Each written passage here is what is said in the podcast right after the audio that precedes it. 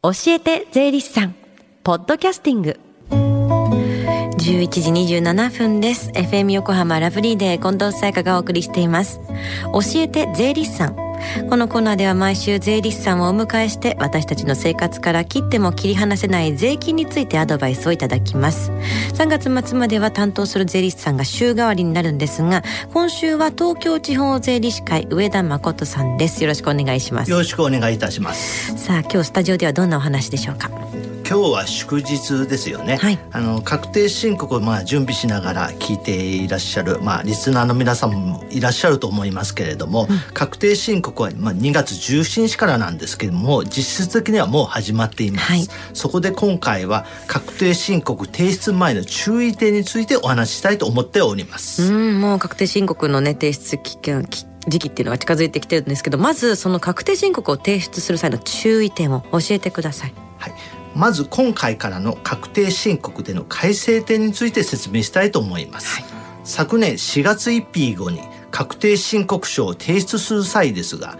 会社からもらう給与所得などの源泉徴収票や年金をもらっている方に届く公的年金などの源泉徴収票の提出が不要になりました、うん、また株式を持っている方なんですけれども特定口座年間取引報告書上場株式配当などの支払い通知書なども提出が不要になりました。うん。過去の分の確定申告書を提出する場合も源泉徴収票を出さなくてもいいんですか？はい、あの、まあ、確定申告は、まあ、過去5年分遡って、まあ、申告できるんですけれども、はいはい、過去の分の確定申告書を提出する時も、過去の源泉徴収票などの提出は不要です。いらなくなったってことね。そういうことですね。うん、はい。ただし、確定申告書を作成するには、源泉徴収票などがないと申告書に記載できませんので、源泉徴収票が、などもらってない方は手に入れてくださいね。はい、ちなみに、電子申告、つまり e-tax で提出する場合は、一定の書類を除き提出不要です。うん。電子申告した場合はマイナンバーの書類っていうのは提出しなくてもいいんですか？ああの近藤さんいい質問ですね、うん、署名申告で必要な本人のマイナンバーの書類は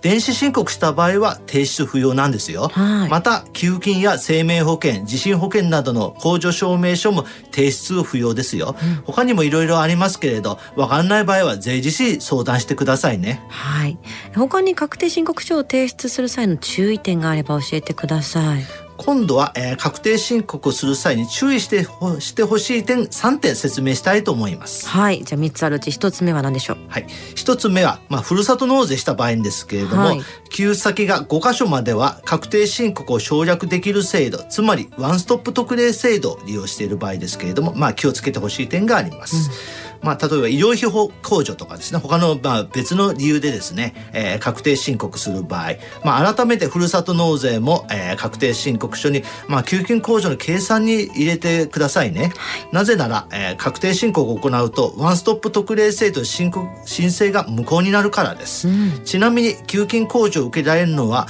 申告者本人のみです。例えば、あの、奥様とか家族名義は、給付金控除の対象ではありませんので、ご注意くださいね。はい。そして二つ目は、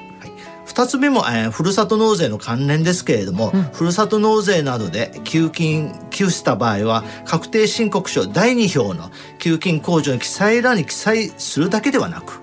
住民税に関する事項の給付金税額控除の記載欄に該当する箇所に記載してください。うん。ふるさと納税した場合っていうのはどこに記載すればいいんですか？ふるさと納税した場合なんですけれども、うんうん、確定申告書第2票の住民税に関する事項の給付金税額控除の中の、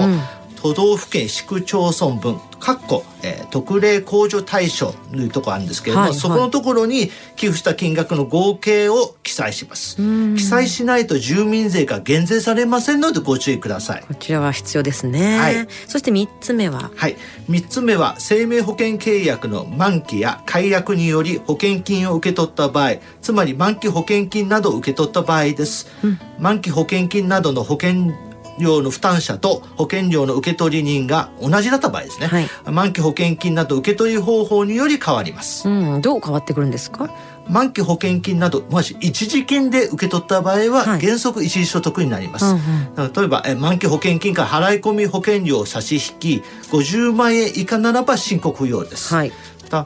まあ、満期保険金など、まあ、年金で受け取った場合ですけれども、うんうん、年金で受け取った場合は雑所得になります、はい、ちなみに満期保険金などの保険料の負担者と保険料の受取人が、まあ、異なる場合ですけれども、うん、異なる場合は贈与税の対象になりますのでご注意ください。なるほど他には注意点ありますか、はい、まあ、あと年金をもらった場合なんですけれども、うんうん、あの介護保険料や後期高齢者医療保険料を、まあ、奥様の年金から転引きされた場合なんですけれども、うん、まあ、あとよくあの旦那様の社会保険料控除としてですね対象ではないかという方は思っている方いらっしゃると思うんですけれども、あのこの場合はですね旦那様の社会保険料控除の対象ではなく奥様の社会保険料控除の対象となりますのでご注意ください。はいそして聞き逃したもう一度聞きたいという方、このコーナーはポッドキャスティングでもお聞きいただけます。FM 横浜のホームページ、または iTunes ストアから無料ダウンロードできますので、ぜひポッドキャスティングでも聞いてみてください。番組の SNS にもリンクを貼っておきます。この時間は税金について学ぶ教えて税理士さん。今日は確定申告提出前の注意点についてでした。上田さんありがとうございました。ありがとうございました。Deep inside your ears still lingers on the fading sound of footsteps, so clear to hear whenever I find you with empty beer bottles in your hand. I see someone four years old staring back at me.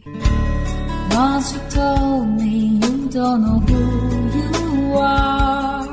There are pieces of you lost somewhere along the way. And you've been searching hopelessly in a wrong place.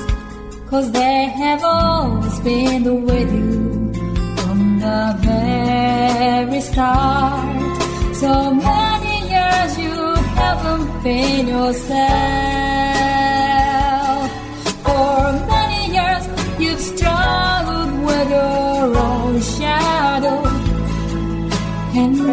Slowly getting back on your feet. Slowly, slowly. For many years you haven't been yourself. So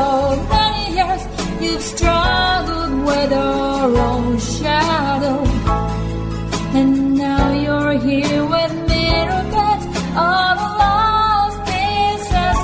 another